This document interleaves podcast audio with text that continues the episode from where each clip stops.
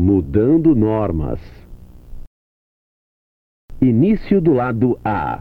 Depois do Havaí, fomos a, a Ada, Michigan, até a fábrica da Amway, e passamos dois dias e meio lá, levando um estilo de vida, não de diamantes, mas de executivos. Acordando às 7 horas da manhã, reunião com executivos às 8 ou 9 horas da manhã.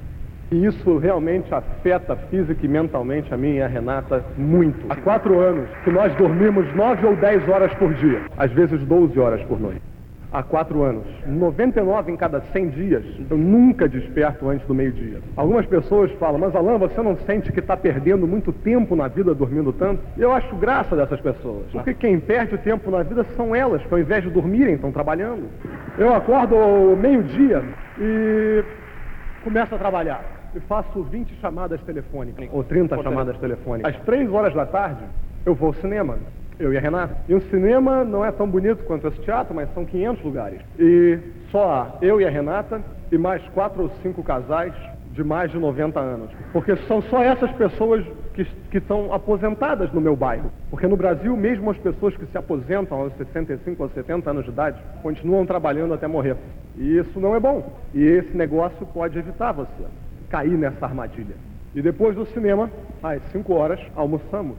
Eu não sei o que acontece, mas depois do almoço me dá muito sono. Então eu volto a casa e durmo um pouco. Aí me desperto às seis e meia, às sete horas, faço outras dez chamadas telefônicas e ponho esta roupa e vou construir um futuro ainda maior para minha família. E isso se repete todos os dias. Outra vantagem de, de dormir bastante, que tem me ajudado muito, é que quando eu estou dormindo, eu sonho demais. E quanto mais eu sonho num futuro maravilhoso e no estilo de vida que eu posso levar, e eu sonho com lugares maravilhosos, quando eu me desperto, eu tenho tenho ainda mais vontade de trabalhar para realizar os sonhos que eu acabei de sonhar. Então é, é realmente um estilo de vida diferente. Depois do, de Michigan, de sofrer dois ou três dias com o presidente da Amway para a América do Sul, com Danilo Saicali, esticamos um pouco a viagem e fomos a Nova York fazer compras, que também é uma atividade muito cansativa.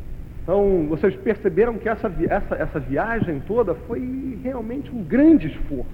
Esquiar dez dias, mergulhar e andar de jet ski, velejo e visitar a fábrica da Amway e compras em Nova York. A minha parte das compras é a mais difícil, que é tentar alcançar a esposa com sacolas penduradas em todas as partes do corpo. Teve um dia que eu tinha uma sacola pendurada na orelha, realmente foi uma viagem estressante. E a razão que eu estou contando isso para vocês é para alertar vocês porque senão vocês vão dizer que ninguém avisou. Para alertar vocês que isso também irá acontecer com vocês depois que vocês construírem esse negócio. Vocês também terão que fazer esse sacrifício. Eu sempre me preocupo quando sou convidado tenho a, a oportunidade de falar com outros grupos porque às vezes eu posso perder um pouco o controle. E a razão disso é que eu sou muito entusiasmado com esse negócio e que eu levo esse negócio muito a sério. Esse negócio é a coisa mais séria da minha vida. É claro que nós nos divertimos nesse negócio. Claro que esse negócio é maravilhoso pelas pessoas. É claro que nós criamos novas famílias dentro desse negócio. É claro que nós descobrimos nossos melhores amigos ao longo da vida dentro desse negócio. Mas além disso tudo,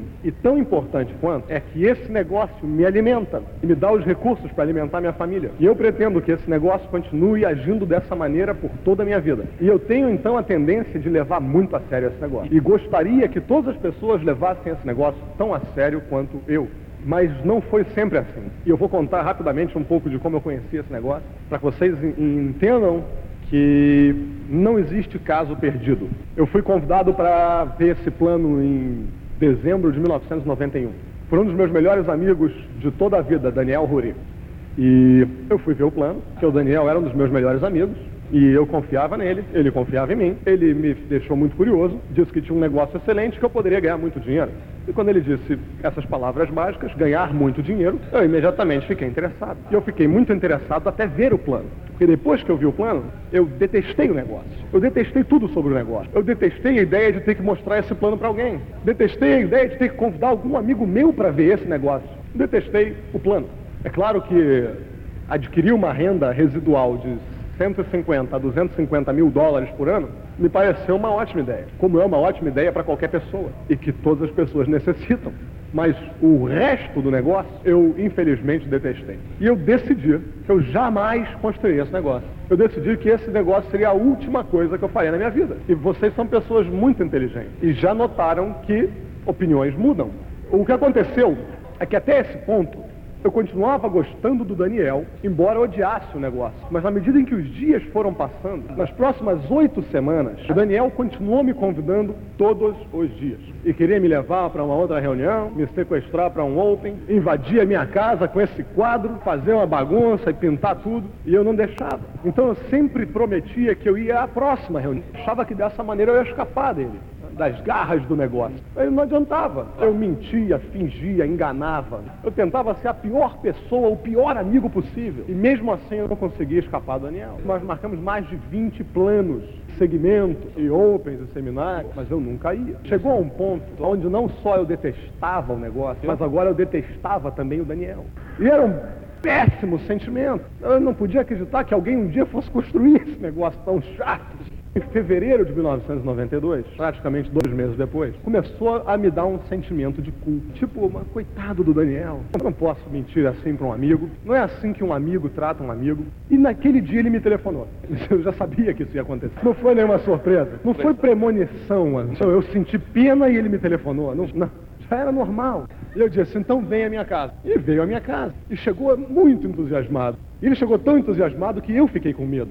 Porque eu olhava para a cara dele e eu via que ele realmente acreditava nisso. E ele me dizia que ele ia ser diamante. E ele começou a relembrar dos sonhos que nós tínhamos juntos quando nós éramos crianças. Eu já conhecia o Daniel há 20 anos. Nós sempre sonhamos juntos no, no, com um barco, com uma casa, com um avião, com viagens internacionais, com as melhores coisas. E que nós sempre, um, algum dia nós faríamos um negócio juntos e ficaríamos ricos. Então ele tinha um excelente álibi. E começou a me relembrar de todos aqueles sonhos e me dizia, Alan, você tem que construir esse negócio. Eu vou construir esse negócio. Eu vou ser diamante. Você tem que construir esse negócio. Se eu for diamante, você não. Eu vou ter o barco e você não. Eu vou ter os carros e você não. Eu vou ter as fazendas e você não. O avião e você não. E começou com aquela história de eu vou ter e você não vai ter, e eu vou ter e você não vai ter. E eu comecei a ficar nervoso.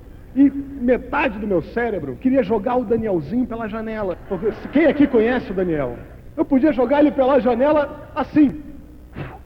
E o outro lado do meu cérebro queria continuar escutando o que ele estava dizendo. E ele, eu vou ter, você não vai ter, eu vou ter. E eu comecei a ficar apavorado. E se ele conseguir, o que, que vai ser da minha vida?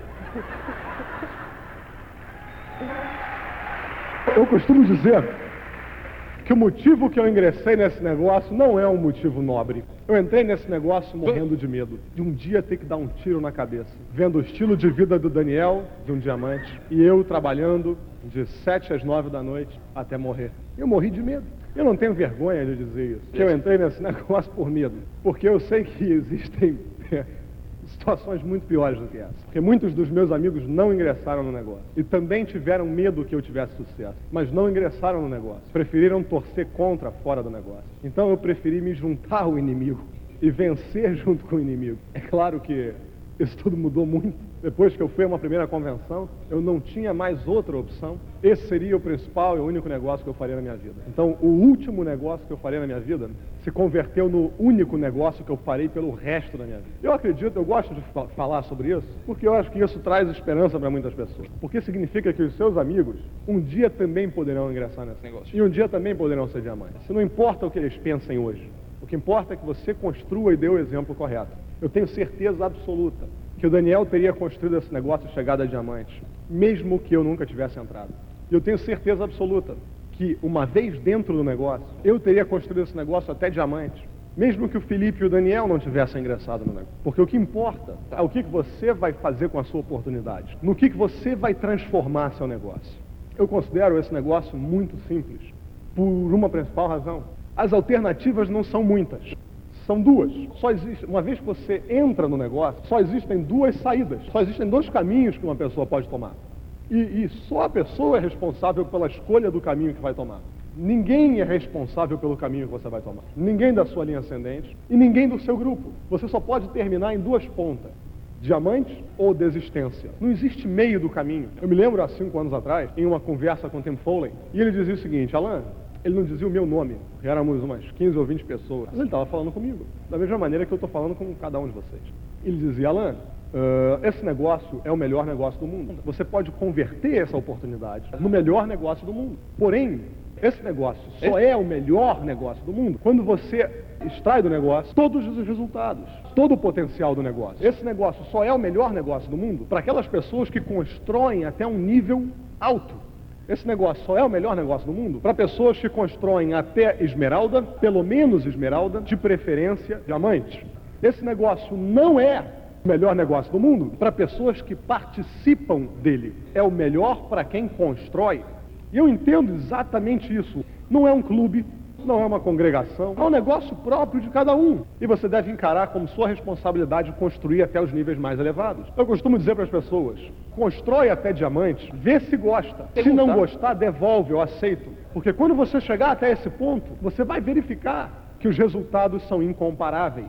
Existem negócios na Argentina, no Brasil e no mundo inteiro que geram muito mais dinheiro que o nosso. Não adianta sair por aí dizendo para as pessoas que esse é o maior negócio do mundo mas pelo menos é um grande negócio que você tem a chance de construir. Existem muitas pessoas que ganham mais dinheiro do que eu, mas eu não me importo, porque eles não podem dormir 9 ou 10 horas por dia, porque eles não têm os mesmos amigos que eu tenho. Toda vez que eu venho e falo com as pessoas, eu sou tão bem recebido como se eu estivesse na minha própria casa. Os grandes empresários que eu conheço no Brasil, quando chegam nos seus estabelecimentos de trabalho, não recebem o tratamento que eu recebi hoje. E eu tenho certeza que esse tratamento é sincero por parte de vocês eu considero incomparável. Eu não conheço nenhuma pessoa né, que não necessite desse negócio. Por mais que tenham outros negócios, que seja bem sucedido na, sejam bem sucedidos nas suas profissões, eu acredito que praticamente todo mundo, 99,9%, necessitam gerar uma renda residual para que possam usufruir das suas vidas. E necessitam construir essa renda residual num ambiente de caráter, num ambiente de ética, num ambiente rodeado de amigos. As recompensas desse negócio englobam todas as recompensas possíveis de todos os campos de atividade econômica ou atividade da vida. Dinheiro, que pode ser algum dinheiro, muito dinheiro, ou dinheiro demais para uma pessoa ou uma família gastar. Depende de, de qual o seu esforço. E todas as outras recompensas que vocês conhecem amizades, sentimento de recompensa pessoal por, por saber que você pode ajudar outras pessoas. Tudo isso ocorre dentro desse negócio. E eu acredito que todas as pessoas necessitam construir esse negócio. Todas as pessoas. Eu recomendo o negócio para todas as pessoas. Não importa se essa pessoa é a pessoa mais humilde. Existem condições dela construir esse negócio. Existem os produtos com que elas podem gerar renda, renda direta, renda imediata. E mesmo as pessoas mais bem-sucedidas vão poder tirar bastante proveito desse negócio. Então, eu gostaria, em meu nome em nome de todos os diamantes e toda a liderança da Pronest, recomendar que ninguém aqui deixe escapar essa oportunidade. Então, se esse negócio será o melhor negócio para quem construir, constrói. Porque ao longo do caminho, na sua jornada, que poderá tomar 3, 4, 5, 6, 7, 8 anos, ou você se, vai se converter num diamante, ou se converter num desistente. Não se preocupem.